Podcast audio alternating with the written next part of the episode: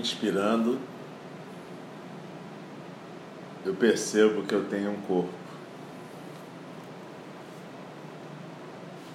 Expirando, eu percebo que existe um espaço onde esse corpo se manifesta.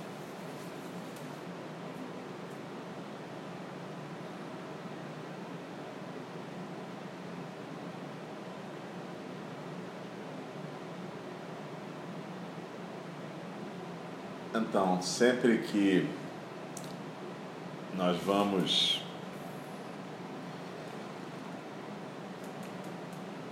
estudar o budismo mais antigo, ou os sutras do Buda Shakyamuni mais antigos, como o que está registrado no Dhammapada, ou no Sutta Nipata, o Sutta da Serpente,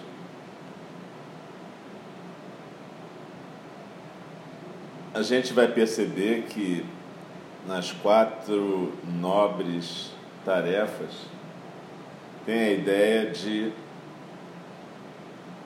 aceitar a condição humana, a condição que implica na angústia, no sofrimento. A segunda tarefa, a que se dedica a investigar como que essa angústia aparece e que acaba vinculando essa angústia à experiência de Tanha. Tanha é o desejo compulsivo. E a terceira tarefa que enobrece que nobre tarefa é nesse sentido, uma tarefa que enobrece, que transforma em área aquele que a pratica. A terceira tarefa que enobrece é você exercer alguma coisa que em sânscrito se chama niroda, ou seja, parar, renunciar. E você vai exercer esse parar, esse renunciar, através dos oito caminhos de libertação.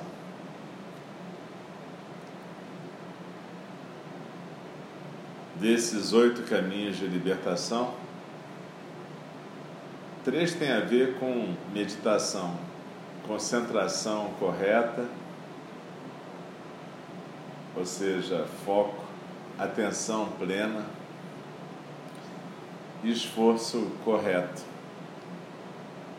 A dose de energia que a gente coloca na prática. Isso está presente tanto no Canon Pali quanto no Mahayana. Mas a gente percebe o seguinte: quando o Buda Shakyamuni anunciou as quatro tarefas que enobrecem ele anunciou alguma coisa que é bastante trabalhosa. Significa, na verdade, renunciar ao lugar de primazia do nosso ego, do nosso eu. Para deixar alguma outra coisa acontecer alguma outra coisa que acontece nesse espaço que o eu deixa livre. Quando a gente vai para o Mahayana, a gente descobre que o próprio Mahayana é um meio habilidoso. Quando o Buda Shakyamuni percebe a dificuldade dos seres, ele lhes ensina o caminho do Bodhisattva, e aí o foco, apesar de não deixar de existir as quatro tarefas que enobrecem, ele coloca o foco principal no serviço, na ação engajada, na salvação de todos os seres, ou naquilo que a gente chama o caminho do Bodhisattva.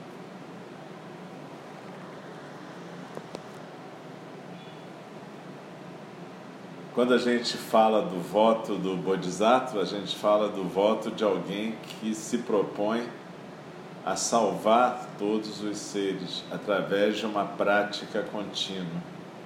Ora,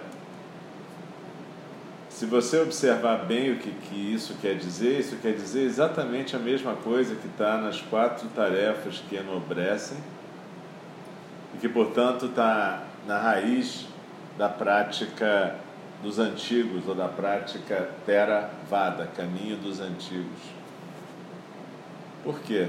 Porque quando você se dispõe a servir, a ser um bodhisattva, você na verdade está abrindo mão de servir o seu próprio eu. Você está dizendo que você vai servir a todos os seres. Claro que inclusive você, mas não primariamente você. Então, no fundo, é uma maneira diferente de dizer a mesma coisa, que você vai estar renunciando à prática contínua do eu para colocar a prática contínua do Dharma. Ou dito de outra forma, você está renunciando à prática geradora de karma para se dedicar à prática que faz fluir o Dharma.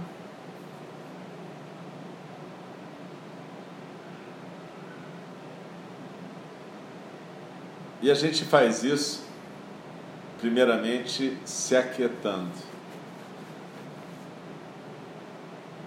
ficando quietos como agora nós estamos, quietos num lugar tranquilo. Por acaso aqui é um zendô, mas pode ser qualquer lugar onde a gente possa se aquietar, sentar imóvel se dedicar à consciência e à atenção plena da respiração e da postura. Ora, isso tira a gente momentaneamente do mundo imaginário em que a gente costuma viver.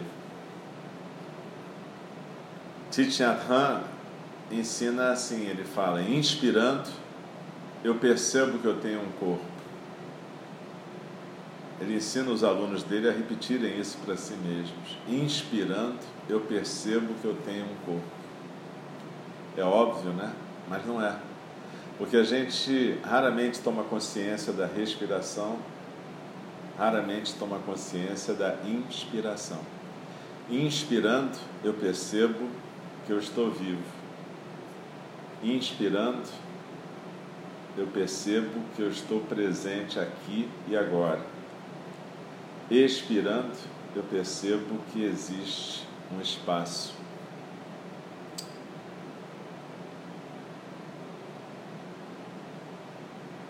Essa é a meditação mais básica que existe. Se aquietar, ficar em silêncio, não se mexer, prestar atenção na postura e na respiração. Essa é a essência do ensinamento do Buda. Se você não praticar mais nada, pratique isso. E se você não puder ensinar mais nada, compartilhe esse ensinamento. Só isso é transformador na vida das pessoas.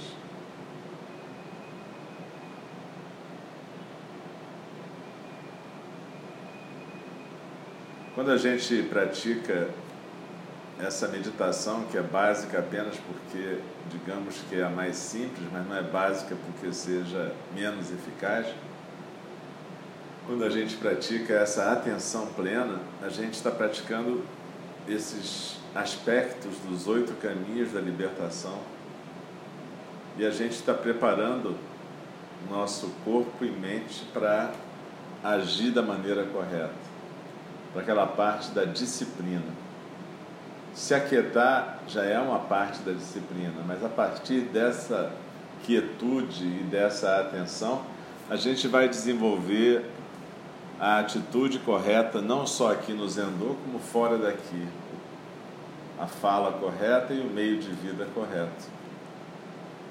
E juntos, disciplina e concentração e atenção e esforço, bhavana, meditação, vão possibilitar que a gente desenvolva prajna, sabedoria.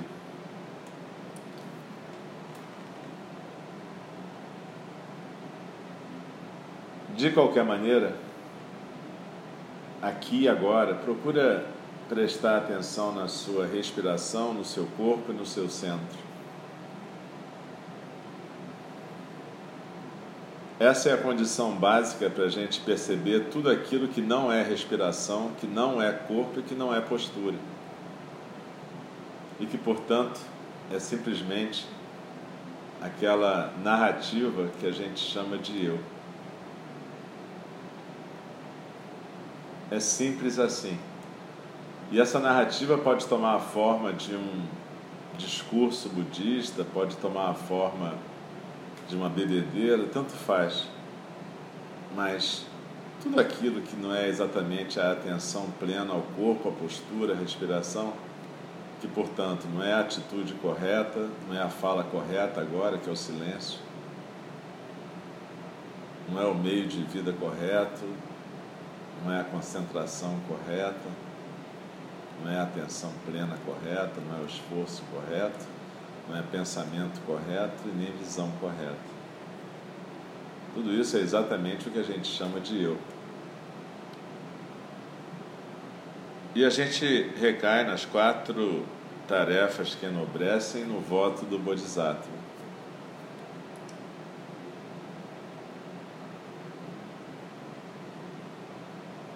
Ainda outro dia passei na frente de um quartel de bombeiros e estava escrito assim: quem não vive para servir não serve para viver.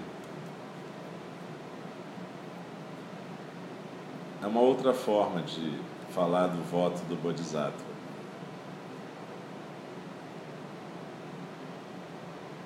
Então, o caminho do Bodhisattva foi a maneira habilidosa que o Buda encontrou de deixar a gente ocupado. Ocupado Exatamente com o quê? Com a atitude correta. Pode ser sentar, pode ser limpar, pode ser estudar, ensinar, seja o que for. Ele criou uma maneira, um método para a gente se ocupar e, portanto, se afastar daquela distração que é a narrativa do ego.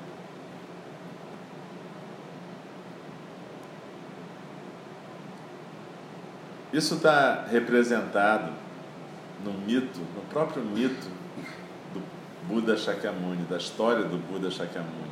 Não importa se aquilo aconteceu dessa maneira ou não. Mas o mito representa exatamente isso. Você tem um rapaz que vive uma vida tanto de exercícios, aprendizado, quanto de prazeres, e de repente ele renuncia a tudo isso para poder lidar com a angústia ficando quieto na floresta e aprendendo práticas que vão levá-lo a se libertar da prisão do ego.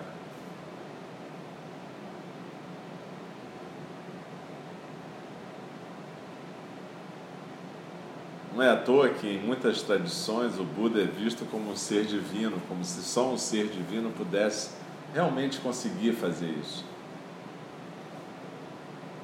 Porque quando a gente pensa assim, de certa maneira libera a gente de tentar, né? E a gente se entrega nas mãos do Buda e fala: ah, resolve aí, faz aí o que você tem que fazer para me salvar.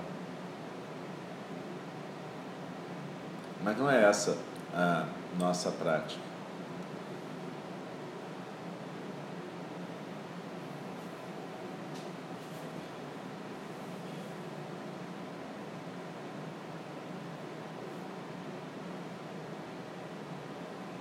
Dogen Zenji fala: estudar o Dharma é estudar a si mesmo, ou investigar a si mesmo. Investigar ou estudar o si mesmo é esquecer do si mesmo. E esquecer do si mesmo é ser autenticado pela miríade de fenômenos, ou seja, é poder deixar o Dharma fluir através de si.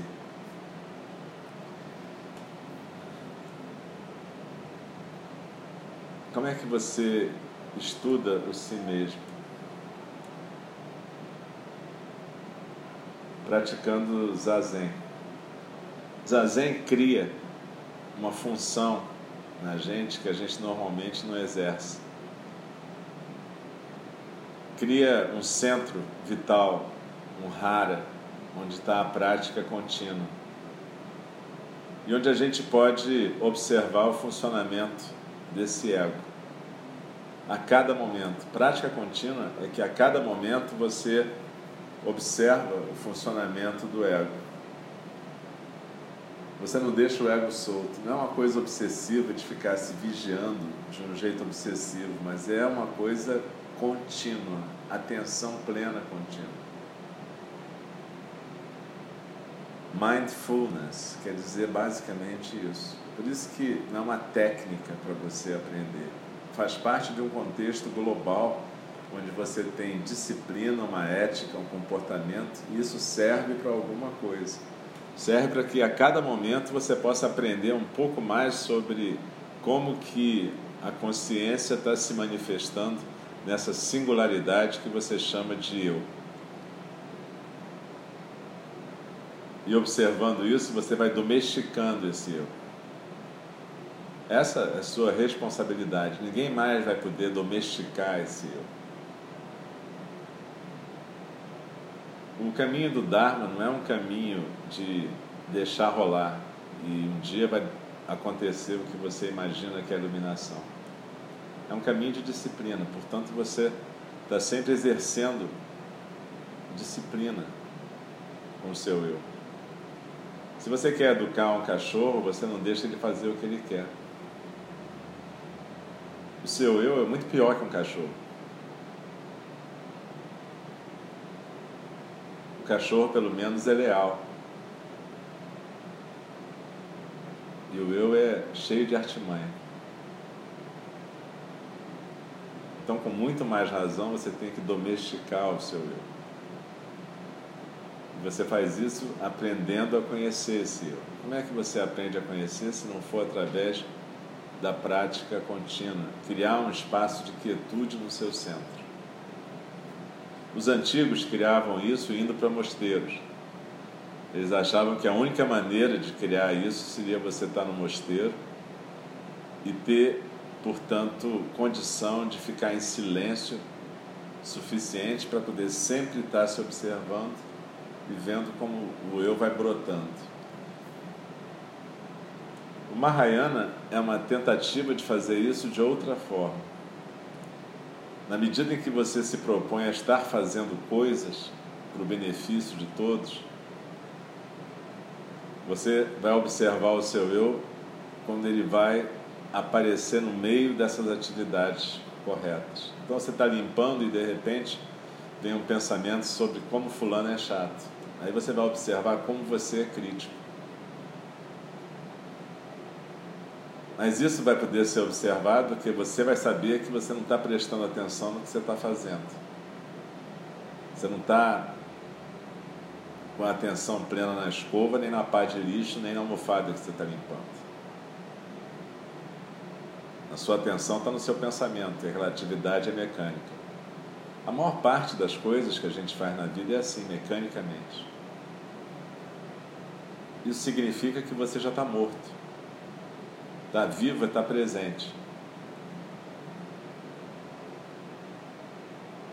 As pessoas têm medo de morrer, mas na verdade elas não sabem viver. Elas estão sempre deixando esse viver para depois. Então vocês têm o privilégio de terem encontrado o Dharma nessa vida. E vocês podem então praticar isso. Aprender a ficar quietos no seu centro. Observar a cada momento essas erupções de eu. E entender como que, de novo, essa singularidade que eu chamo de eu funciona. E domesticá-la para que ela possa realmente ser um bodhisattva, um aspecto do Dharma a serviço de todos. Isso pode ser pretensioso? Claro que é. Mas essa pretensão é que vai fazer a gente perseverar no caminho, não desanimar diante da dificuldade, não desanimar diante da nossa incompetência, mas sim continuar treinando. Se você não tiver fé na meditação, você não vai conseguir compartilhar a meditação com ninguém. E fé na meditação significa fé nessas quatro tarefas que enobrecem e no voto do Bodhisattva. Fé em que, ficando quieto e criando esse espaço de silêncio e atenção plena no seu centro, você vai ser capaz de viver uma vida diferente. É isso que você vai compartilhar com os outros. Você não vai compartilhar técnicas bacanas ou coisas que vão fazer as pessoas se sentirem poderosas, nada disso. O que você vai compartilhar de mais precioso é essa quietude, essa possibilidade de se tornar um centro de quietude, silêncio e paz. Lá na vila do mestre Nyathan Tich, quer dizer mestre, Tich Nyathan, ele criou uma vila chamada Plum Village, lá na França, na Dordogne. E a cada hora toca um sino, que é para chamar a atenção das pessoas, para que as pessoas possam voltar para a atenção. Então, a cada hora, seja o que for que elas estejam fazendo, elas escutam o sino, elas param e respiram um minuto com atenção. Não quer dizer que elas vão prestar atenção só naquele minuto. Aquele minuto é para lembrar do que, que elas estão buscando, atenção plena. E elas voltam para a atividade, seja colher a cenoura, seja cozinhar, seja estudar, seja cantar, com atenção redobrada.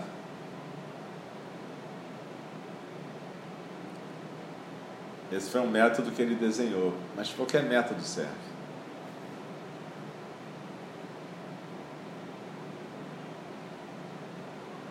Contanto que, de vez em quando, pode ser a cada hora, você se recorde de qual é a sua prática nessa vida. O que é ser um bodhisattva 24 horas por dia?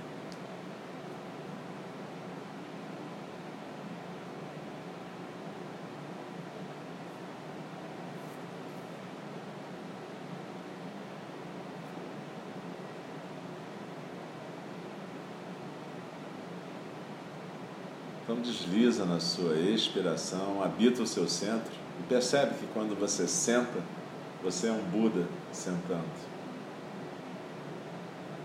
Quando você compartilha a meditação, você é Buda compartilhando a meditação. E quando alguém medita junto com você, é Buda que está meditando junto com você. Não existe essa separação.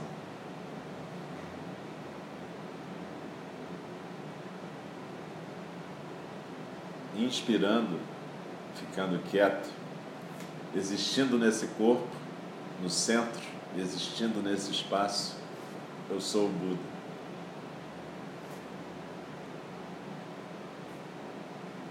Inspirando e expirando, quem senta aqui agora junto comigo são todos os Budas e Bodhisattvas.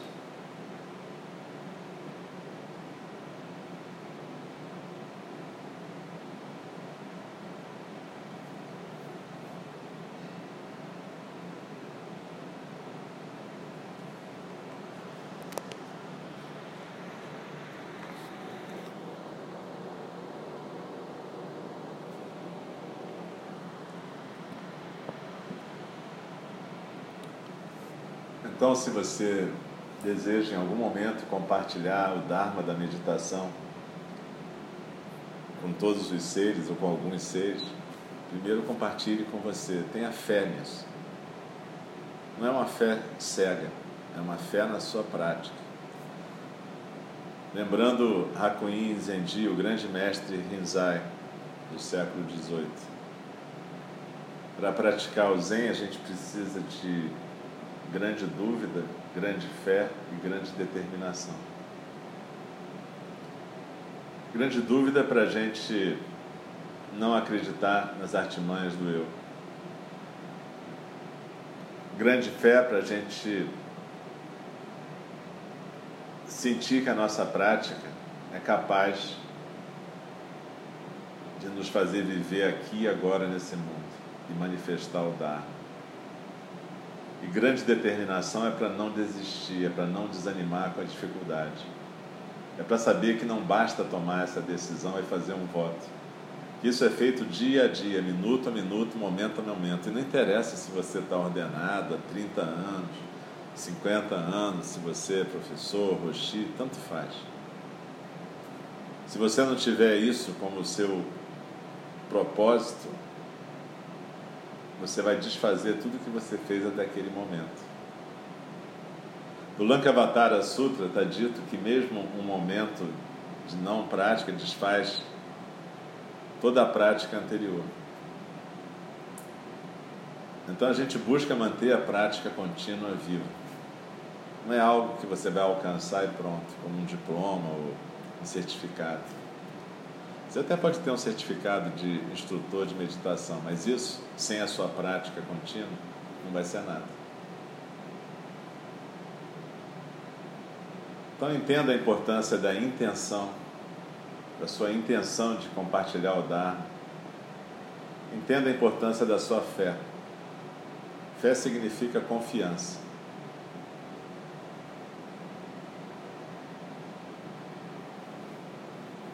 E entenda a importância de não se deixar levar pelas artimanhas do ego. Não importa.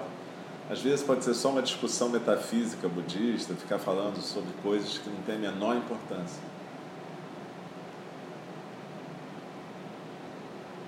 A fala vazia pode ser sobre o budismo. Não importa o assunto.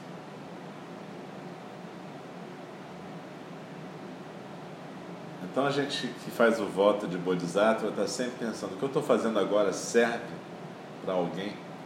É um serviço? É simplesmente uma perda do meu precioso tempo de vida. A que, que eu estou servindo aqui e agora?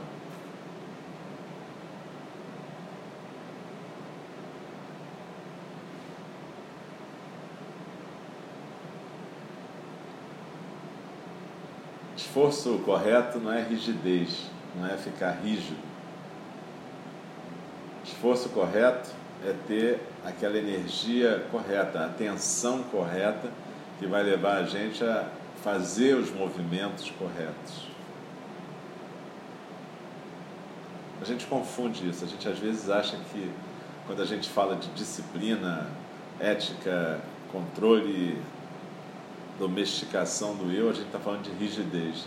Não é isso. É colocar energia nas coisas, é colocar a energia correta. É não desanimar. É, apesar do desânimo, ir em frente. Apesar da preguiça, fazer o que tem que ser feito. Apesar da vontade de ficar jogando conversa fora, cultivar o silêncio e a palavra plena, a palavra que tem relevância. Isso a gente conquista a cada momento. Então, quando a gente ensina meditação para alguém e a gente pratica 10, 15, 20 minutos com as pessoas nos lugares, isso é um meio habilidoso porque a gente não vai chegar e falar tudo isso que eu falei aqui para uma pessoa que está chegando no mundo da meditação, não tem menor sentido. Mas você tem que saber o que você precisa fazer com você para que você possa usar desse meio habilidoso e compartilhar algo que realmente sirva para as pessoas. Ser um instrutor de meditação é fazer o maior serviço que alguém pode fazer, compartilhar o Dharma. Mas para isso, primeiro você tem que praticar muito. Praticar o tempo todo. Entender o que é prática contínua.